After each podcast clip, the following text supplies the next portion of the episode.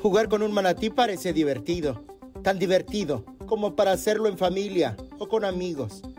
Pero no, no lo es. El animal es una especie protegida. Es una especie que está en peligro de extinción, que está protegida por la norma y tener eh, el dañar a un animal de esa naturaleza nos puede meter en un problema legal. Al estar en contacto con una especie como esta también pones en peligro tu salud.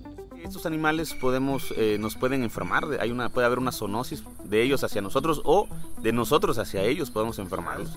Recordemos que son animales, al que ser herbívoros, ellos cuando defecan no absorben la totalidad de sus nutrientes, luego vuelven a comer sus heces para absorber los nutrientes y luego hay mucha gente que le quiere dar beso al manatí y demás y eso te va a generar una enfermedad este, que debemos considerar que son animales en estado libre. Durante los últimos días, a través de redes sociales, usuarios exigieron a autoridades intervenir para evitar que bañistas jueguen con un manatí que vive en la Laguna Guerrero, en Chetumal, Quintana Roo. El grupo de personas fueron grabados abrazando al animal y manipulándolo.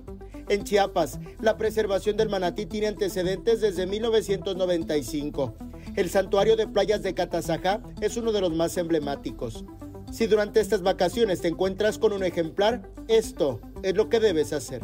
Nuestra recomendación es que si van a Lagunas de Catazajá y tienen la fortuna de ver a manatís, disfrútenlos a la distancia, tómenle fotos, tómenle videos, pero a una distancia. No eh, tratemos de, este, de interactuar con ellos, de tocarlos y demás, porque el animal va a reaccionar y nos, puede, nos pueden lastimar o podemos enfermarlo.